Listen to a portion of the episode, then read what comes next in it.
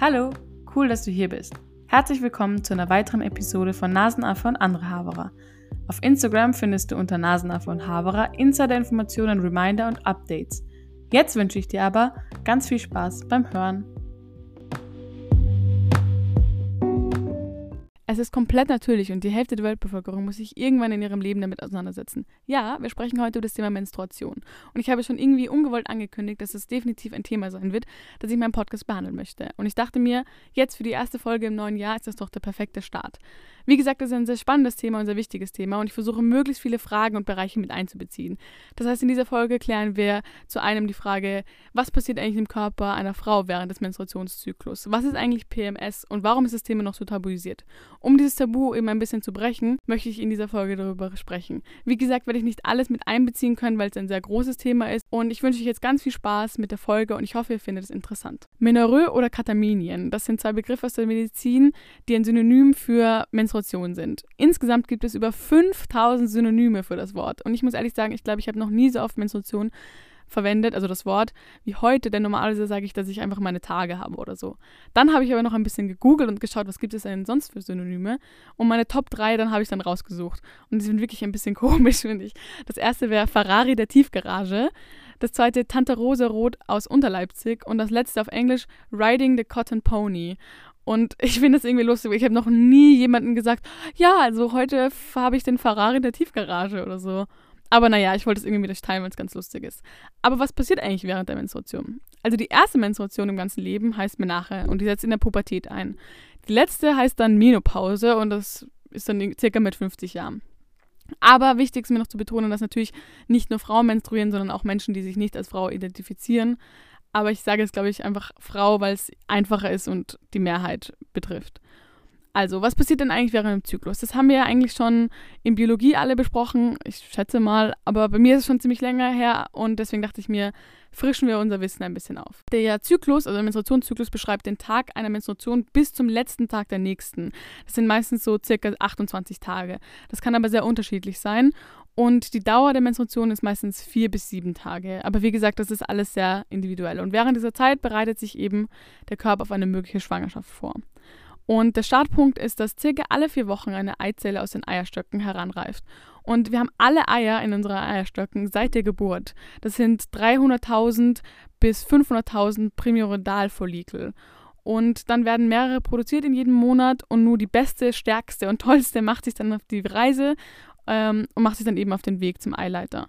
Und auf diesem Weg kann sie dann befruchtet werden, also beim Eisprung, das wird auch Ovulation genannt. Zeitgleich, während sie sich eben auf diesen Weg macht, bereitet sich die Gebärmutterschleimhaut auf eine Aufnahme des Eies vor. Das heißt, sie wird besser durchblutet und daher dicker. Und dann wird aus der Eizelle, die eben aus den Eistöcken kommt, ein Gelbkörper. Das heißt, dann wird äh, Progesteron produziert und das beeinflusst auch den Umbau der Gebärmutter, also eben, dass die Gebärmutterschleimhaut dicker und quasi bereit wird für eine Aufnahme. Wenn dann die Eizelle, also wenn sie befruchtet wird, entsteht dann ein Kind und wenn sie nicht befruchtet wird, dann wird die oberste Schicht der Schleimhaut abgestoßen. Das heißt, die Muskeln in der Gebärmutter ziehen sich unregelmäßig zusammen und stoßen somit die oberste Schicht ab. Währenddessen wird der Gelbkörper zurückgebildet und das, äh, die Produktion von Progesteron gestoppt. Und die Menstruation besteht dann aus Schleimhaut, aus Blut und aus Scheidenflüssigkeit. Und das, die wird dann eben ausgestoßen circa zwei Wochen nach dem Eisprung.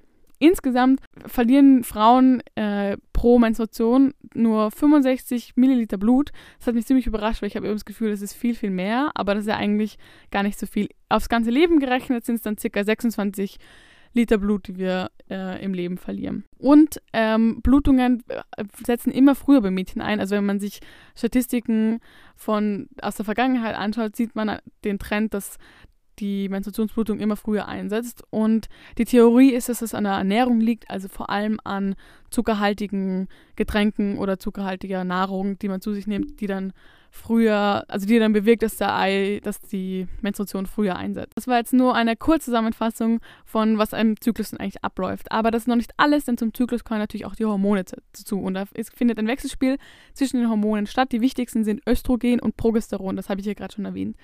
Und der Hormonspiegel sieht so aus. Zuerst ist das Östrogen höher und dann gibt es einen rasanten Anstieg vor dem Eisprung. Und dann nach dem Eisprung, beziehungsweise bei dem Eisprung, sinkt das Östrogen und das Progesteron steigt.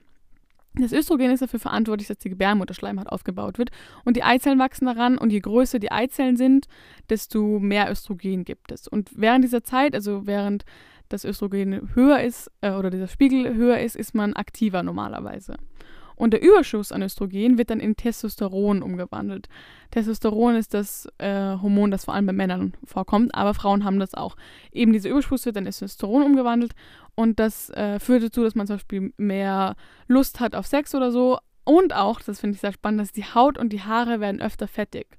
Und das habe ich noch gar nicht beobachtet, ob meine Haare eigentlich während meine, also während einem bestimmten Punkt meines Zyklus fettiger werden oder so. Dann kommt das Eisprungshormon in Einsatz. Das heißt, ähm, das Ei kommt aus dem Eierstock und wird dann zum Gelbkörper. Und dann, wie gesagt, produziert es Progesteron. Und Progesteron ist dann eben verantwortlich für den Umbau der Motorschleimhaut und ist quasi für die Be Vorbereitung für die Schwangerschaft. Das ist aber auch dafür verantwortlich, dass wir eben in der zweiten Hälfte des Zyklus, also da, wo das Progesteron höher ist, müder sind und nicht ganz so aktiv wie in der ersten Hälfte, wo das Östrogen ähm, höher ist. Und wenn das, die Eizelle-Ebene nicht befruchtet wird, wird auch das, der, die Produktion von Progesteron gestoppt und abgebaut und dann beginnt wieder der Zyklus von vorne und dann sind wir wieder Östrogen etc. Ich hoffe, ihr konntet das irgendwie nachvollziehen. Und dann habe ich mir ein bisschen angeschaut, wie ist es denn eigentlich, wenn Tiere menstruieren?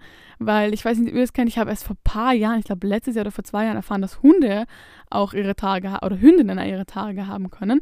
Und dann habe ich ein bisschen gegoogelt. Nur Säugetiere können menstruieren und nur 1,5% von allen Säugetieren menstruieren. Und dazu gehören zum Beispiel Fledermäuse. Das wusste ich auch nicht. Ganz cool, oder? Die meisten Tiere recyceln aber ihre Gebärmutterschleimhaut. Das heißt, sie wird gar nicht ausgestoßen. Aber bei uns Menschen ist es eine zu dicke Schicht. Die Schicht ist zu dick, weil der Embryo wird quasi wirklich richtig kann sich wirklich einnisten und bei anderen Tieren dockt das meistens nur so an die Schleimhaut an, aber bei Menschen nimmt die Schleimhaut wirklich quasi die Eizelle an und dadurch ist sie dicker und dadurch muss sie dann quasi ausgeschieden werden, weil sie zu dick ist. Genau, wow, das war jetzt eine tolle Erklärung, weil sie so dick ist. Noch zwei Fun Facts für euch, bevor wir uns dem Thema Sport widmen. Erstens, die meisten Tiere sind ihr ganzes Leben lang fruchtbar, also nach der Geschlechtsreife. Bei uns Frauen oder bei uns Menschen ist es ja nicht so, denn irgendwann kommt dann die Menopause und das Bluten hat ein Ende. Das heißt, da, das ist bei uns nicht so. Und das zweite, ich habe das Beispiel Hündinnen schon vorher erwähnt und die sind genau während ihrer Tage fruchtbar. Das zu Tieren. Ich hoffe, euch hat dieser kleine Exkurs gefallen. Jetzt schauen wir aber weiter zum Thema Sport denn ihr kennt das bestimmt. Oh, ich habe meine Tage, ich kann leider nicht Sport machen. Das ist eine häufige Ausrede bei Turnen, die Mädchen oft nutzen. Ich muss sagen, ich habe diese Karte noch nie gezogen, weil ich mache irgendwie immer Sport während der Menstruation und das ist gar nicht schlecht, denn viele Menschen denken ja, dass sie gar nicht dann Sport machen können, weil das ist nicht gut. Im Fakt, Fakt, ist aber, dass das gar nicht so schlecht wäre, denn Sport wirkt sich ja positiv auf Körper und Geist aus und Endorphine werden ausgeschüttet. Das heißt, hat einen positiven Effekt. Was aber Fakt ist, dass man sein Training vielleicht anpassen sollte an die Zyklusphasen. Bei mir ist es eher schwierig, aber die Wahrnehmung der Anstrengung ist anders und daher kann man sich das Training und die Intensität äh, einteilen und somit irgendwie ein angenehmes Training haben, ohne sich quälen zu müssen. Und deswegen dachte ich mir, schauen wir uns mal die Wochen eines Zyklus an, weil ich habe mir so einen Artikel durchgelesen, die halt so Tipps gegeben haben, wie man so ein Training dann aufspalten sollte. In der ersten Woche haben wir Menstruation, das heißt Blutverlust und eine höhere Schwer äh, Herzfrequenz. So. Das heißt, dass die Muskeln schneller ermüden und dadurch ist vielleicht nicht ganz so intensives Training gut, weil man eben die Anstrengung schnell ähm, wahrgenommen wird. In der zweiten Woche ist es dann gut, nachdem man eben, nachdem die, der eine Zyklus aufgehört hat, äh, nicht Zyklus, sondern die Menstruation aufgehört hat, ist es gut, um die Intensität und die Dauer zu erhöhen. Denn kurz vor dem Eisprung ist das Leistungshoch ähm, von uns. Das heißt, da schön Power geben, schön ein paar Meiler reif können oder so. Und die dritte Woche ist dann eben der Eisprung und da ist eine hohe Belastung eigentlich vollkommen okay. Da muss man eben ein bisschen schauen, wie man sich fühlt. Zum Beispiel, ich weiß nicht, ob ihr das habt, aber ich habe immer, nicht immer, aber manchmal so richtig ich sage jetzt einfach ihr, weil die meist, also die Mehrheit meiner Zuhörerinnen oder meiner Zuhörerschaft sind weiblich, aber Männer, ich freue mich natürlich, wenn ihr zuhört. Das ist natürlich, ich, also ich wünsche mir, dass ihr zuhört, weil ich finde, es ist ein sehr wichtiges Thema, worüber ihr auch Bescheid wisst. Und keine, keine Sorge, ihr werdet auch noch ein bisschen teilhaben, ein bisschen Thema sein heute. Nochmal zurück, jetzt, oh, jetzt bin ich schon ganz verwirrt. Bei mir ist es zum Beispiel so, dass ich manchmal nicht immer, aber bei meinem Eisprung, ich glaube zumindest, dass mein Eisprung ist, so ganz arge Bauchschmerzen, aber so komische, so Stechen, sodass ich mich gar nicht gut aufrichten kann, weil es so sticht und das ist dann nach einer Stunde auch wieder vorbei. Aber da merkt man zum Beispiel einen Eisprung. Das heißt, da muss jeder für sich selbst, also generell bei diesem, das ist jetzt nur so eine Empfehlung und aber da muss man einfach schauen, wie man sich fühlt, weil wenn es einem natürlich ganz schlecht geht, sollte man sich nicht durch Sport zwingen, nur weil es jetzt quasi gut wäre oder so. Also das ist normalerweise hilft, aber zwingen muss man sich nicht und es ist komplett okay, wenn man sich einfach mal Pause gönnt und ein bisschen entspannt und Schokolade isst. das, we all been there. Und die vierte Woche ist dann eigentlich so normal, also mittlere Intensität und auch gut für Flexibilität. Das heißt, wir sehen, das hängt auch mit dem Hormonspiegel zusammen und wie gesagt, es ist bei jedem sehr unterschiedlich.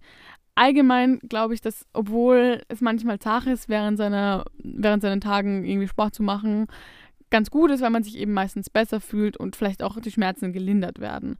Das ist auch übrigens ein Trick gegen PMS, zu dem wir später kommen.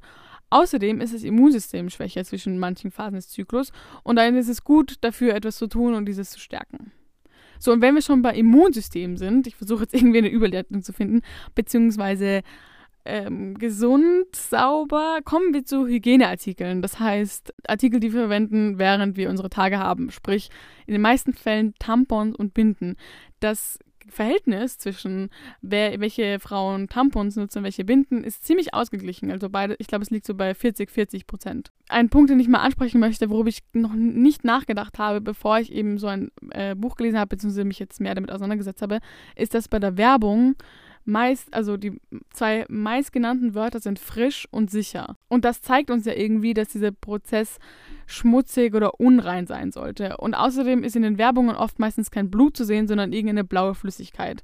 Und erst vor ein paar Jahren gab es den ersten Werbespot mit Blut.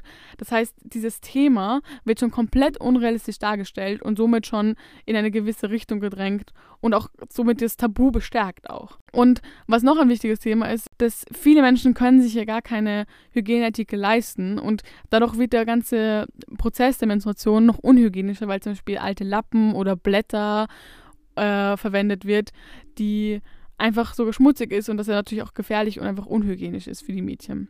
Und was ganz, ganz schlimm ist, finde ich, dass manche Mädchen sich sogar prostituieren müssen, um dann das Geld zu bekommen, um sich Hygieneartikel zu kaufen. Das finde ich einfach ganz, ganz bedrückend und irgendwie erschüttern und zeigt mir, wie privilegiert ich bin. Zum Glück gibt es ja Organisationen, die schon dafür tun und man kann dafür spenden, dass eben zum Beispiel Binden verteilt werden an Mädchen. Auch ähm, beliebte Alternative sind Menstruationstassen, zu denen komme ich gleich. Ich möchte noch kurz ähm, bei Binden und Tampons bleiben, weil jetzt kommen wir zu dem Umweltaspekt. Denn Binden bestehen aus 90% aus Rohöl, das heißt, sie zersetzen sich nicht und machen damit ähm, viel Dreck und sind eine große Umweltbelastung. Und da gibt es zum Beispiel die Alternativen von Bindeunterhosen. Das heißt, sind so Unterhosen, Unterhosen, wo so Binden integriert sind und die kann man dann anziehen und dann kann man die waschen. Und zwei Freundinnen von mir haben die und ich wollte die eben mal ausprobieren, weil es eben mir ein bisschen immer wehtut, wie viel Plastikmüll der ganze, das ganze Zeug ist. Das ist ja nur Plastik im Prinzip. Und was auch ähm, finde ich, ein wichtiger Punkt ist zum Thema Hygiene, dass man überhaupt nicht weiß, was drin ist. Also meistens steht dann halt irgendwie, keine Ahnung, bei Tampons Baumwolle oder so drauf, aber wir wissen ja nicht genau wirklich, was wir uns da 24 Stunden am Tag für mindestens drei Tage ähm, auf den Körper tun im Prinzip. Also es ist ja entweder dr äh, drinnen oder ähm, ständiger Kontakt mit dem. Und das finde ich natürlich auch, weil da können jede Menge Schadstoffe sind, sein und dieser Duft, ich weiß ja auch nicht genau, aus welchem, woraus das besteht, ob das unbedingt so gesund ist. Übrigens, Fun Fact, danke ähm, für die Nachrichten oder auf diesen Fragensticker, die mir gegeben hat. Und da hat eine Person gesagt, dass sie diesen Geruch von den Binden überhaupt nicht mag. Und dann wollte ich euch fragen, ob ihr das auch so findet oder ob ihr das eigentlich angenehm findet. Genau, wo war ich stehen geblieben bei diesen Bindenunterhosen? Also das ist definitiv auch eine Alternative, die ich unbedingt mal austesten sollte. Das ist eh so ein Thema. Ich wollte mich eh schon länger irgendwie Nachhaltigkeit bei der Menstruation auseinandersetzen, weil, wie gesagt, das so viel Müll ist. Aber was das zweite ist, was eben eine beliebte Alternative ist, ist die Menstruationstasse. Die habe ich ja schon vorher erwähnt, weil die eben sehr billig ist das ist so ein äh, Plastikzeug. Ich weiß nicht genau, wo Kunst, also äh, eben ist Kunststoff, aber das ist äh, äh, sehr flexibel, verformbar und das setzt man sich dann ein und das fasst dann, glaube ich, bis zu 30 Milliliter und das nimmt man dann, also wie so ein Tampon und wäscht das dann halt aus und kann das wiederverwenden und am Ende der Menstruation kocht man das einfach aus. Das heißt, da hat man überhaupt keinen Müll und es ist sehr einfach und auch billig. Das wird zum Beispiel äh, in Kenia verwendet für die Mädchen, damit sie sich nicht irgendwie prostituieren müssen oder der Prozess unhygienisch wird. Und was noch ein Thema war, was in aller Munde war, beziehungsweise schon medial Aufmerksamkeit bekommen hat, dass Schottland die ersten waren, die Binden und Tampons äh, gratis gemacht haben. Das heißt, die Hygieneartikel waren dann kostenlos verfügbar. Also man hat die zum Beispiel auch in der Apotheke und so kostenlos bekommen. Und das finde ich richtig, richtig cool. Und Schottland äh, besetzt damit die Vorreiterrolle und Österreich könnte sich hier definitiv was abschauen. Manche Länder haben dann sind da so halb nachgezogen, indem sie die Steuer halt gesenkt haben. Aber das finde ich definitiv cool, dass Schottland diese Message und diesen Schritt gesetzt hat. Jetzt haben wir über den Zyklus von Mensch und Tier geredet und von Hygieneartikeln. Jetzt möchte ich das ganze Thema ein bisschen auf eine persönliche Ebene heben, denn ich habe eine ganz tolle Sprachnachricht bekommen von der lieben Lina. Und das Lustige ist dafür, dass sie nicht wusste, wie ein Podcast funktioniert und was das überhaupt ist. Also mit meinem Podcast hat sie dann erfahren, oh, es gibt Podcasts. Hat sie das sehr cool gemacht, finde ich. Und sie erzählt ein bisschen über ihre persönlichen Erfahrungen. Da möchte ich noch ähm, daran anschließen, dass einerseits das sehr individuell ist. Das heißt, ich bestimmt hat jeder von euch eine oder jede von euch eine lustige Geschichte zu erzählen oder Erfahrung zu teilen oder eine nicht so lustige Erfahrung zu teilen. Und es würde mich definitiv interessieren, was ihr da alles so zu erzählen habt. Deswegen überlege ich auch, ob man vielleicht nicht noch eine extra Folge macht mit so Gruppendiskussionen oder wenn man sich einfach darüber austauscht, weil ich es finde eben sehr interessant von anderen Leuten die Wahrnehmung und die Perspektive und die Geschichte zu hören. Heute gibt es aber nur mal die Seite von Lina, was auch eigentlich schon reicht, weil ich finde, sie bringt da sehr viele interessante Punkte mit rein. Und ich würde sagen, ich höre mal auf zu reden und wir hören einfach mal rein. Hey, ich freue mich sehr, dass ich nun auch mal zu einer Folge meinen Senf dazu beitragen darf. Und umso mehr, dass es gerade beim so wichtigen Thema ist, was in meinen Augen auch gar kein Tabuthema zu sein hat. Und ich bin mir jetzt schon sicher, dass die Zoe ganz viel ähm, fachliches Know-how ähm, eingebracht hat. Und deswegen dachte ich, ich erzähle jetzt einfach mal nur so persönlich, also so meine persönlichen Erfahrungen mit der Regel und beginne gleich mit der Geschichte, wie ich es halt bekommen habe ähm, weil die ist halt sehr, also ich glaube, dass viele Mädchen, ich, ich weiß die meisten Geschichten gar nicht, aber das war ja schon sehr aufregend. Ich meine, wir waren jung und natürlich, es bekommen auch Mädchen erst teilweise mit 16 und man kann es auch später bekommen, aber die meisten, glaube ich, bekommen es so in der Unterstufe. Und das ist natürlich aufregend, wenn man da plötzlich, man wird eigentlich so zur Frau, also man fühlt sich plötzlich erwachsen. Und ich weiß trotzdem, dass die ersten Erfahrungen waren einfach extrem tricky bei mir. Also besonders mit dem, was verwendet man natürlich. Das ist die erste Frage. Tampon oder Binde. Und bei mir war es halt so, dass meine Mutter hatte schon vorgesorgt für den Fall, dass ich die Tage bekomme, aber sie hat halt nur Tampons vorgesorgt. Und deswegen bin ich halt direkt mit Tampons eingestiegen. Und man muss sich halt vorstellen, so ein zwölfjähriges, unwissendes Mädchen wie ich war, hatte ich halt keine Ahnung, wie man die verwendet. Und die erste Hürde war schon mal, die überhaupt zu öffnen. Das heißt, ich bin, glaube ich, eine Viertelstunde im Klo gestanden und habe einfach nicht verstanden, dass man dieses Plastik einfach nur drehen soll, obwohl das ange angeschrieben ist. Aber ich bin wirklich, ich habe probiert, das Plastik so runter zu kletzeln und aber es ging nicht nur mir so, das weiß ich noch. Einer Freundin danach habe ich das auch mal erklärt. Habe mich richtig stolz gefühlt, dass ich auch zeigen zu können, wie das funktioniert. Also das war schon mal das Erste. Und dann wusste ich natürlich nicht, wie weit soll man das reingeben. Also so, natürlich, woher weißt du, du traust dich halt noch nicht so, das ist ein Fremdkörper, den du dir das erste Mal so reinschiebst. Also das war so komisch für mich. Und dann kann ich mich noch genau an den Weg zur Schule erinnern, dass ich einfach, jeder Schritt hat geschmerzt und ich dachte mir nur so, okay, kompletter Bullshit, so, das werde ich nie wieder verwenden. Aber bis heute verwende ich also verwende ich natürlich lieber Tampons, das in meinen Augen einfach praktischer ist. Aber ja, ich verstehe natürlich voll, wenn man das auch nicht will. Ähm, auf jeden Fall bin ich dann zur Schule gegangen, also geschlichen eher, weil es so wehgetan hat. Das Beste war auch, dass ich dann Schwimmunterricht hatte, direkt an dem ersten Tag, wo ich dann meine Tage hatte. Und ich war aber so ein Sportstreber, dass ich natürlich mitschwimmen wollte. Und da hatte ich auch, also Sorge bei jedem Schwimmzug, dass es rausrutschen würde, keine Ahnung. Also ja, das war auf jeden Fall sehr aufregend damals.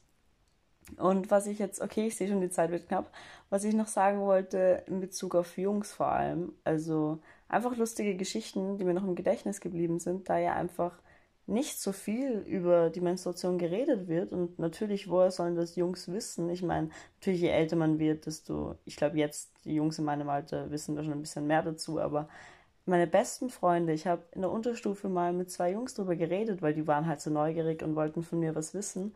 Und es gab zwei Fragen, die sind mir so im Gedächtnis geblieben, die fand ich so lustig, deswegen wollte ich dir noch unbedingt einbringen. Die eine war, ähm, fühlt euch Mädels nicht irgendwie leer, nachdem ihr eure Tage hattet? So, weil ihr ja komplett ausblutet. da dachte ich mir auch nur so, okay, wow.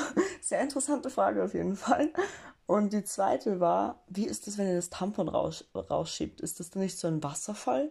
Also Jungs haben sich anscheinend teilweise, die ich kannte, vorgestellt, als würden wir da so wie so ein Wasserfall. Also das fand ich einfach sehr lustig. Ähm, da musste ich auf jeden Fall lachen. Und deswegen denke ich mir, es ist schon gut, ähm, wenn wir einfach mehr vielleicht drüber reden und es nicht so ein Tabuthema ist. Und in meinen Kreisen ist es eh kein Tabuthema mehr, aber gerade junge, ich glaube bei jungen Leuten oder jüngeren Mädchen und jüngeren Jungs ist es halt noch eins. Also früher habe ich die Tampons noch immer versteckt, wenn ich aufs Klo gegangen bin. Jetzt werfen wir uns durch die Klasse zu. Also bei mir hat sich da schon einiges geändert. Aber ja, wie ich schon sehe, sind schon fast fünf Minuten, deswegen verabschiede ich mich. Ciao. Also vielen, vielen, vielen lieben Dank, liebe Lina, für diese tolle Sprachnachricht. Ich fand es echt lustig, was die Jungs erzählt haben. Ich muss sagen, ich habe noch gar nicht so eine Erfahrung gemacht mit Jungs. Dazu kommen wir aber gleich. Also nochmal großes Dankeschön für deine Erfahrung und alle anderen, die auch was zu erzählen haben, schreibt mir das gerne. Ist wirklich, ich bin, es würde mich mega interessieren. Bevor wir aber jetzt nochmal zu kurz zu dem Thema Jungs kommen und wie die das wahrnehmen, möchte ich noch kurz über PMS sprechen. Denn Hormonschwankungen sind ja bei allen normal. Aber bei einer gewissen Ausprägung heißt es dann prämenstruelles Syndrom. Das ist keine Krankheit und der Ursprung ist auch nicht wirklich ähm, geklärt. Es ist aber Fakt, dass die Sexualhormone und die Gefühlshormone zusammenhängen und dadurch kann die Men äh, Menstruation eben auch das Verhalten beeinflussen. Auch das Gehirn verändert sich während des Zyklus. Und der PMS findet dann so die, den Tagen vor der Menstruation statt, also zwischen Eisprung und der tatsächlichen Regel. Und man spricht von über 150 Symptomen, die zum prämenstruellen Syndrom gehören. Dadurch, dass es halt sehr unterschiedlich und sehr individuell ist, gibt es natürlich von leichten Beschwerden bis ganz, äh, ganz argen, wo dann auch medizinische Versorgung benötigt wird. Bei leichten Beschwerden hilft zum Beispiel, dass man auf die Ernährung achtet und verzichtet auf Salz, Koffein und Alkohol und zum Beispiel Sport macht. Und äh, was ich sehr, sehr spannend fand, ist, dass weil PMS wird ja so abgestempelt als, oh, die Frauen haben schlechte Laune und oh, sie ist so gereizbar. Aber das ist ja nicht nur Symptome von PMS, sondern die können ja sowohl ähm, schlecht gelaunt als auch gut gelaunt sein. Es gibt nämlich auch einen guten Zustand, sogenannten Zustand der Befreiung, wo dann die Kreativität freien Lauf gelassen wird und wo man dann äh, quasi den Höhepunkt seines Schaffens erreicht. Also ich habe da von irgendeiner, ich glaube, englischen Schriftstellerin gehört, die wirklich darauf gewartet hat, bis, ihre, bis äh, diese Tage kommen, weil sie sich dann total kreativ gefühlt haben. Aber diese äh, schlechte Stimmung bzw. diese Stimmungsschwankungen kommen auch nicht von irgendwoher, denn es gibt eine Studie aus dem, neun, aus dem Jahr 1968, da wurde das Traumverhalten von mehreren oder vielen Studentinnen untersucht und das also eben drei bis vier Tage vor dem Einsetzen der Periode, wo normalerweise eben PMS stattfindet.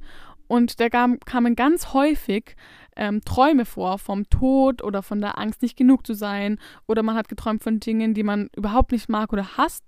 Und das heißt, man sieht ja, dass zum Beispiel das Schlafen, sich, also die, das Unterbewusstsein, weil man verarbeitet ja oft ähm, in Träumen das Unterbewusstsein oder Dinge aus dem Unterbewusstsein, der ganz, ganz wichtig ist und es auch einen Grund hat, warum man zum Beispiel schlecht gelaunt ist. Also es ist jetzt nicht nur so, oh, sie hat nur ihre Tage, sondern natürlich ist es keine Krankheit, aber definitiv etwas, was ernst zu nehmen ist. Und zum Beispiel, wenn es ein Matriarch gäbe, gäbe es bestimmt eine ganz andere Bedeutung, weil Männer können das natürlich nicht nachvollziehen und für sie ist es halt, oh, jetzt ist sie halt reizbar. Und ich würde nicht sagen, dass ich unbedingt schlechter gelaunt bin. Ich bin genauso reizbar und äh, habe genauso viele Stimmungsschwankungen wie normalerweise, würde ich sagen. Also ich glaube nicht, dass da bei mir irgendwie ein großer Unterschied ist. Das ist, wie gesagt, sehr individuell. Und eine Phase, die normalerweise mit sehr intensiven Gefühlen verbunden ist und für die man empfänglicher ist. Ich weiß nicht, ich hasse diesen Spruch halt so, oh, du hast deine Tage, du hast eine schlechte Laune. Äh, natürlich haben mehr Leute schlechte Laune, aber oder halt viele Frauen schlechte Laune, aber es hat auch einen Grund und anstatt sich irgendwie drüber zu lachen und lustig zu machen oder sagen, ha, du hast jetzt wieder deine Tage, einfach das ernst nehmen, weil ihr müsst nicht da durchgehen. Also für meine, die zuhören, bitte nehmt es einfach ernst. Und natürlich ist man vielleicht manchmal reizbar oder es kann aber liegt aber nicht unbedingt an den Tagen, sondern vielleicht auch, weil du, du was Dummes gesagt hast zum Beispiel. Also das liegt nicht nur daran und wenn es daran liegt, dann hat es auch definitiv einen Grund. Und das mit den Träumen hat mich echt äh, verwundert. Das wusste ich überhaupt nicht, dass diese Studie stattgefunden hat. Und da würde es mich interessieren, ich führe leider kein Traumtagebuch, aber falls jemand führt, ob ihr das vielleicht mal bemerkt habt, dass es da eine Veränderung gab oder so, würde mich interessieren. Und jetzt kommen wir auch ein bisschen zu dem Thema Männer, das ich ja schon vorher angesprochen habe. Und ich habe ja, ich habe schon darüber geredet, dass man das ernst nehmen sollte. Fakt ist aber, was auch zum Beispiel Lina in ihrer Sprachnachricht gezeigt hat, ist, dass die überhaupt keine Ahnung oft haben und weil es einfach viel zu wenig darüber gesprochen wird. Und Lina zum Beispiel hatte schon mit Freunden von, von sich darüber geredet. Ich muss sagen, ich habe bisher noch nicht wirklich mit irgendwelchen äh, Männern in meinem Umfeld so wirklich darüber gesprochen. Also ich glaube, meine engsten, engsten männlichen Personen im, im, nächsten Umfeld kriegen das schon mit, weil manchmal habe ich ganz, ganz arge Schmerzen und dann wissen die das schon und dann sind sie auch sehr ähm, hilfsbereit, würde ich sagen, versuchen mir halt zu helfen, wie es geht, wie es geht und da fühle ich mich schon ernst genommen. Aber wirklich darüber geredet habe ich mit noch nie jemanden. Das heißt, aber wenn ihr, Jungs, wenn ihr Fragen habt, ähm, fragt ihr einfach. Ich glaube, das ist, ich glaube, wir Frauen dürfen dann die nicht, äh, nicht auslachen oder sagen, oh, du hast es ähm, du weißt es nicht, weil eben es so wenig darüber geredet wird. Aber ich habe zum Beispiel, es gibt so, ich habe irgendwann ein Video auf Instagram gesehen, wo Jungs äh, Fragen gestellt wurden zur Menstruation und wie man eine Binde benutzt. Und wo viele haben halt irgendwie gesagt, ja, man klebt die sich dann direkt auf oder so. Also da sieht man einfach, dass ganz wenig Wissen besteht. Ich würde voll gerne mal mit, einfach mit Leuten darüber reden, was die für Fragen haben und was die denn eigentlich so beschäftigen und wie das mitbekommen. Vielleicht ekeln sich manche Leute auch nur davor, weil sie nicht genau wissen, was passiert. Das ist komplett natürlich und ganz ehrlich meine, ihr dürft euch nicht darüber ekeln, weil ihr müsst nicht darüber, da, also euch damit beschäftigen und äh, müsst es nicht erleben und habt auch nicht die Schmerzen, die damit verbunden sind. Also ich finde es, da, da, also ekeln dürft ihr euch echt nicht. Ihr dürft gerne Fragen stellen, euch wundern und auch blöde Fragen stellen, da kein Ding.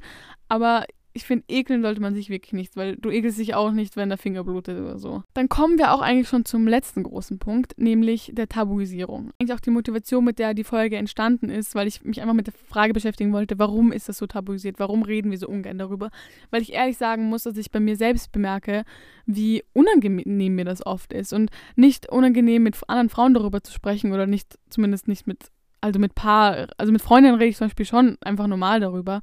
Aber was Lina zum Beispiel beschrieben hat in der Sprachnachricht, dass man so die Binden in der Hand versteckt und so, das bemerke ich bei mir auch oft. Und jetzt bin ich, werde ich langsam irgendwie wütend auf mich selbst, dass ich mich so dafür geschämt habe oder schäme. Ich, also ich glaube, dass ich nicht, nicht sagen kann, oh, jetzt renne ich herum und bin total offen aber definitiv ein Prozess, den ich, den ich durchmachen will, weil es einfach komplett natürlich ist und ich mich eben, mich das richtig nervt, wenn, wenn mir das unangenehm ist. Es ist mir nicht in allen Situationen unangenehm, aber manchmal schon. Und natürlich muss man auch unterscheiden, weil manchmal will, will man auch nicht einfach über so private Dinge reden und auch nicht mit jedem. Man muss sich auch nicht rechtfertigen dafür für irgendwas. Aber keine Ahnung, ich würde irgendwie gern offen damit umgehen und mich nicht zum Beispiel dafür schämen, wenn ich Binden benutze oder Tampons benutze und nicht in, die, in der Hand halte oder so, weil es eben wie ein Pflaster ist. Da sollte man sich auch nicht dafür schämen oder so. Und diese Tabuisierung ist, glaube ich, einfach das, weil, wie gesagt, was man schon zum Beispiel bei den Fragen von den Jungs von, bei der Linie bemerkt hat, dass man einfach so wenig darüber redet, weil es irgendwie so in die Ecke gedrückt wird, uh, unrein, schmutzig und so. Dabei ist es ein ganz, ganz wichtiges Thema. Ich meine, am Stück hochgerechnet blutet eine Frau durchschnittlich sechs bis sieben Jahre lang. Das ist wohl ein großer Part des Lebens und ich finde, da sollten wir viel offener, offener drüber reden. Und dieses wenige Wissen besteht ja auch, also gibt es ja auch daher, dass es einfach wenig bzw. spät Forschung erst begonnen hat. Also es gab Forschung, aber die kann man nicht wirklich so bezeichnen. Also im 17., 18., 19., sogar im 20. Jahrhundert wurden noch die kühnsten Behauptungen aufgestellt zum Thema Menstruation und zum Thema Frauenkörper. Also da haben sich wirklich ganz lange war der, Frau, der Körper der Frau einfach ähm, die schlechtere Version vom Mann. Und dann hat man gesagt, nein, das, das komplette Gegenteil.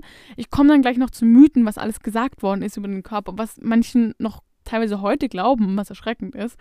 Aber das ist natürlich auch definitiv ein Grund, dass da ganz spät wirklich ernstzunehmende Forschung, die beleg mit belegbaren Beweisen, die irgendwas mit der Wirklichkeit zu tun hatten, ähm, die es einfach dann gibt. Und ich glaube, das ist natürlich, und die vielen Mythen, die in Kombination zu dem wenigen Wissen äh, herrschen, natürlich auch ein großes Problem sind. Weil Fakt ist natürlich auch, dass die Gesellschaft auch die Wahrnehmung auf die eigene Menstruation verändert. Denn ich glaube, wenn irgendwie nicht überall sauber sicher und wenn nicht das nicht irgendwie überall so halb unrein oder schmutzig, also ist ja nicht, es wird ja nicht direkt gesagt, oh, das ist jetzt unrein oder schmutzig, aber trotzdem fühlt man sich immer ein bisschen unwohl während dieser Zeit. Und das wird natürlich auch ein bisschen aufgedrängt, weil ich glaube, wenn es diese ganzen Eindrücke nicht gäbe, dann würde man vielleicht auch nicht so darüber denken. Aber man, was man auch sagen muss, ist, dass in den letzten Jahren das Tabu immer mehr versucht wird zu brechen. Das heißt, es gibt ganz viele spannende Bücher, es gibt Social-Media-Kanäle, auf YouTube wird darüber geredet. Also das, es ist jetzt nicht irgendwie so, dass es gar kein Thema ist, aber definitiv noch nicht dahin, wo wir eigentlich wollen, weil worüber ich auch nachgedacht habe, ich habe gerade über Sport geredet, in Verbindung mit Sport. Das war ein ganz, ganz großes Tabu im Leistungssport, beziehungsweise bei Profisportlerinnen. Und irgendwann hat sich jemand getraut, darüber zu sprechen, dass sie halt bei einem Wettkampf, ich glaube, es war eine Tennisspielerin, ähm, es ihr nicht so gut ging und sie nicht die Leistungen bringen konnte, die sie wollte, weil sie eben Menstruationsbeschwerden hatte. Und das ist wirklich ein Thema, mit dem man sich auseinandersetzen muss, weil die körperliche Verfassung der Frau ist ja davon direkt beeinflusst und somit auch ihre Leistung bei einem Wettkampf. Das heißt, es kann ja gar kein fairer Wettkampf sein. Und da ist ein bisschen dann das Dilemma, weil Schiebt man das auf die Menstruation, heißt es dann wieder, oh, das ist nur eine Ausrede. Sagt man aber nichts, wird man komplett kritisiert, weil man die nicht die Leistungen erbracht hat, die man erbracht hat, oder weil die sagen, oh, sie ist schwach oder so. Aber Fakt ist, dass manche Menschen haben ganz, ganz schlimme Beschwerden, dass man sich zum Beispiel übergeben oder ganz schlimme Bauchkrämpfe. Und dann kannst du natürlich jetzt nicht super duper in Hochform sein. Und bei Männern, die durchgehen das halt nicht, und doch ist es überhaupt kein Thema im Sport. Und ich glaube, da ist zum Beispiel auch noch ein Punkt, wo man vielleicht noch mehr darüber sprechen müsste. Ich bin jetzt nicht unbedingt so drin, ob das jetzt wirklich so ein Thema ist, aber ich glaube nicht wirklich, weil es ja allgemein nicht so ein großes Thema ist. Aber das ist mir noch nie der Gedanke gekommen, dass einfach Sport so stark davon beeinflusst wird eigentlich. Vor allem bei, bei Einzelsport, wo dann die Verantwortung und die Leistung auf einer Person liegt. Ich merke ja eben, wie gesagt, auch bei mir selber, dass mir das irgendwie, ja, ich weiß nicht genau, warum es ein Tabu ist und das nervt einfach. Also eben, ich habe das Gefühl, mit Freundinnen oder auch eben mit Freunden im Sport kann man darüber reden, so, oh, ich habe so Regelschmerzen heute, ich habe keinen, ich bin nicht so motiviert fürs Training oder so. Das ist ja komplett verständlich, aber ich habe eben das Gefühl, dass meistens dieses Unwohlsein oder nicht darüber sprechen wollen, ist eher in Bezug auf Männer oder halt in so einer großen Gruppe. Aber eben, es ist doch einfach ein ganz normales Thema eigentlich. Und was ganz wichtig ist, glaube ich, auch um dieses Tabu ein bisschen zu treffen, äh, nicht treffen, sondern brechen, ähm, ist den Zyklus besser kennenlernen. Und das tut man zum Beispiel, indem man den trackt. Also man kann es mit einem Kalender machen, oder mit einer App. Und ähm, das gehört so ein bisschen zu So ist Zauberschrank, also da, wo ich immer so Empfehlung, Empfehlungen und Tipps gebe. Für alle iPhone-Nutzerinnen und Nutzer gibt es die Health-App, die auch die Schritte zählt. Und da kann man auch die Menstruation eintragen. Und ich muss sagen, mir hat das echt geholfen. Habe ich überhaupt keinen Überblick gehabt, wann ich das habe. Und so irgendwie so circa, ja, dann hatte ich es, glaube ich, so am 8. Ah, dann sollte es wieder dann kommen und so. Aber ich hatte nie wirklich den Überblick. Und jetzt, seit ich die App habe, weiß ich zumindest, wird mir zum Beispiel prognostiziert, okay, du könntest es da und da haben. Und ich weiß zum Beispiel, dass ich immer sechs Tage lang meine Tage habe. Das wusste ich davor nicht. Und das hilft, glaube ich, auch ein bisschen so, seine eigenen, äh, den eigenen Zyklus besser kennenzulernen und vielleicht auch so, was man braucht. Und das finde ich auch ein wichtiger Punkt, dass man den vielleicht trackt und aber vielleicht wahrscheinlich tun das ein Großteil von euch eh, aber nur als Geheimtipp, falls ihr noch nicht kanntet, die Health App kann ich wirklich empfehlen, weil es sehr übersichtlich ist und total einfach letzten Punkt, den ich zur Tabuisierung ansprechen möchte, das passt eigentlich eine gute Überleitung zu den Mythen, die ich dann noch besprechen möchte, ist, dass so ein Dude, ich weiß gar nicht, wer ist, ein Psychoanalytiker, glaube ich, hat gesagt, dass dadurch, dass die das Menstruationstabu herrscht, das Thema ins kollektive Unterbewusstsein gedrängt wird sozusagen. Und dafür würde es dann halt in Sagen, in Mythen, in Träumen oder in Märchen thematisiert. Und da zieht er die Parallele bei vielen bekannten Märchen, also so bei Dornröschen und Co., weil da handelt es sich in allen Märchen um junge Mädchen und Blut ist ganz oft ein, wichtiger, äh, ein wichtiges Thema. Also zum Beispiel bei Cinderella ist ja dieser Schuh, der blutet. Ähm, dann Dornröschen stich, äh, sticht sich eine Spindel und blutet. Und seine Theorie ist, dass es sich in Dornröschen in Wirklichkeit um die Tage, also um die Menstruation handelt und das Mädchen blutet und dann quasi 100 Jahre schläft, also halt einen Zeitraum schläft, der sich wie 100 Jahre anfühlt, weil sie eben müde erschöpft ist und der Körper quasi okkupiert ist, damit die Menstruation zu beschreiten und zu bluten und so. Fand ich eigentlich ganz lustig. Ich habe nie so drüber nachgedacht und ich weiß jetzt nicht, ob man das jetzt für bare Münze nehmen kann, dass das so stimmt.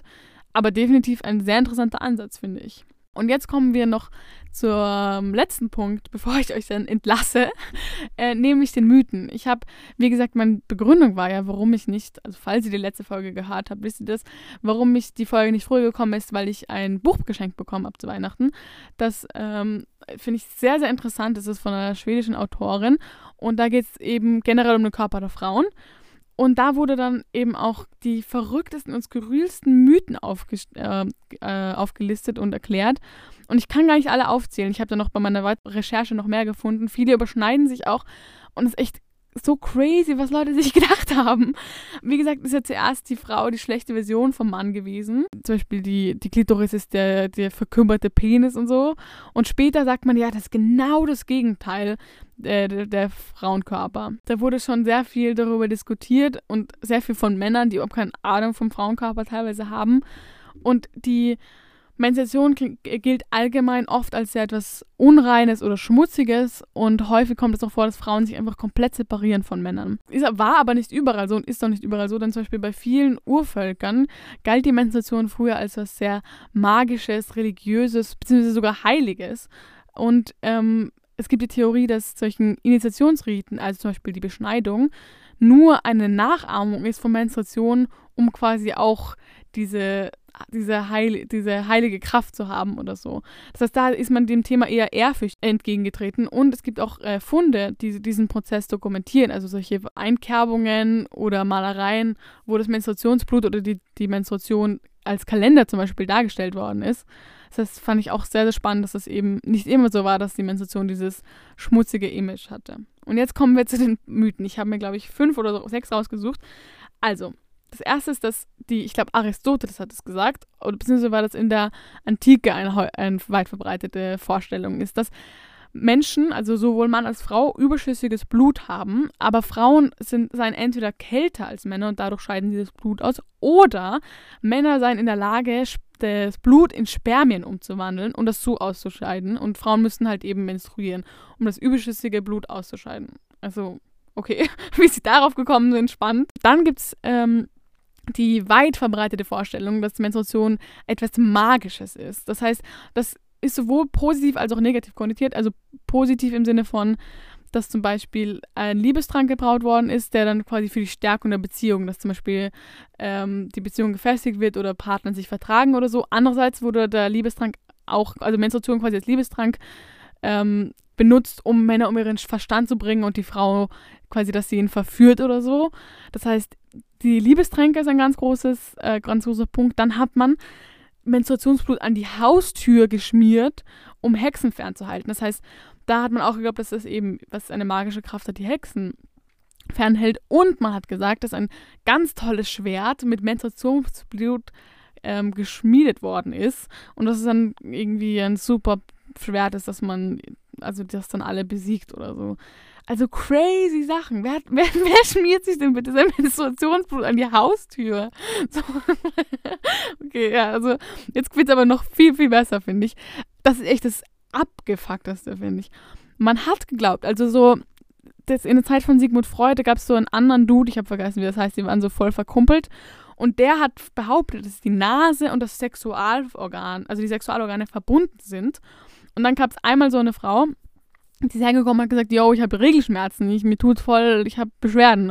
Und dann hat er gesagt, hey du, ich habe eine Lösung. Und dann wurde sie an der Nase operiert, okay? Sie wurde an der Nase operiert, weil sie Regelschmerzen hatte. Daraufhin ist sie dann in Lebensgefahr geschwebt, weil der Dude irgendwas bei der Operation falsch gemacht hat. Und wurde dann zum Glück nochmal operiert und dann hat sie es überlebt. Aber wie, wie crazy ist das denn? Wie kommt man darauf, dass man sagt, okay, wir operieren dich jetzt in der Nase, damit du keine Schmerzen mehr hast während der Menstruation? Also, what the fuck? Also ich finde das so crazy. Gut, kommen wir zu den ähm, letzten zwei eigentlich.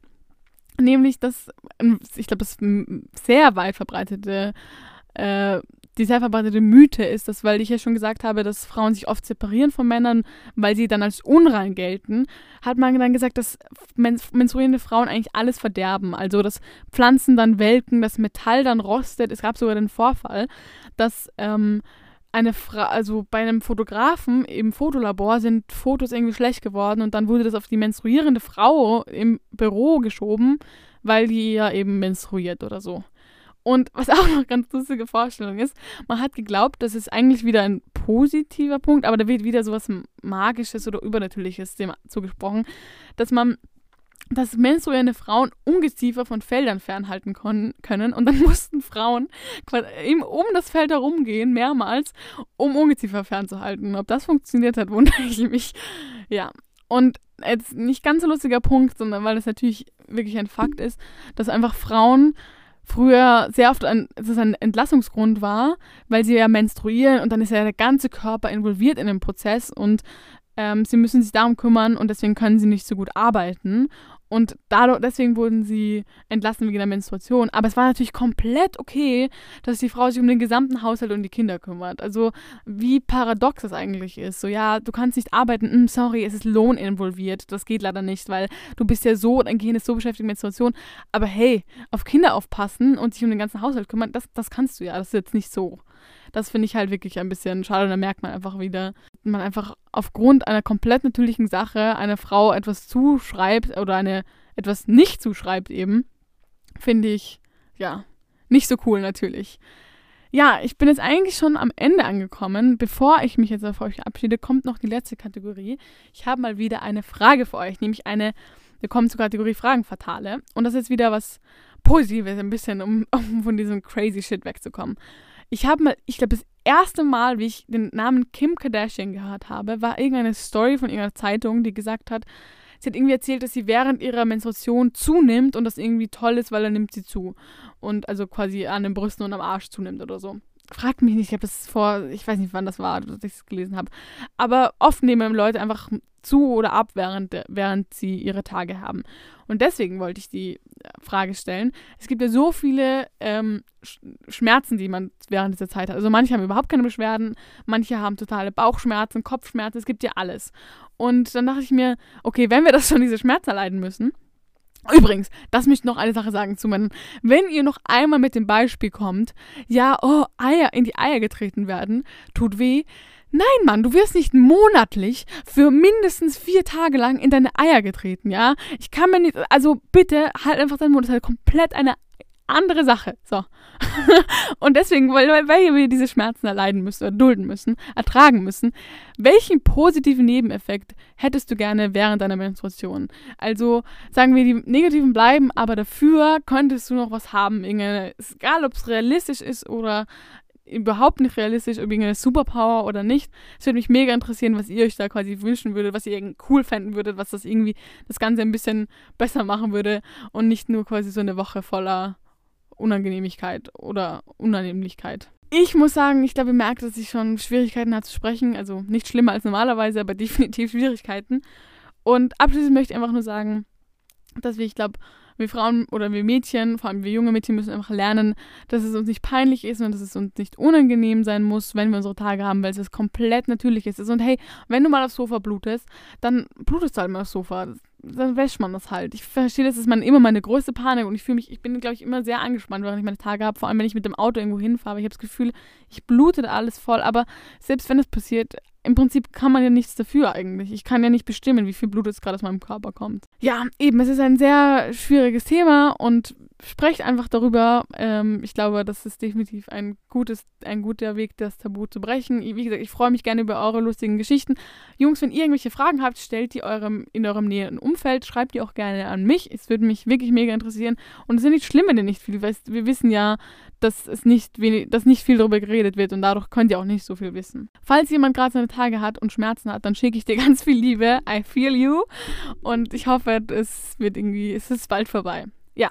Wie gesagt, schreibt mir gerne eure Gedanken, euer Feedback und ich würde sagen, ihr habt jetzt genug von mir gehört.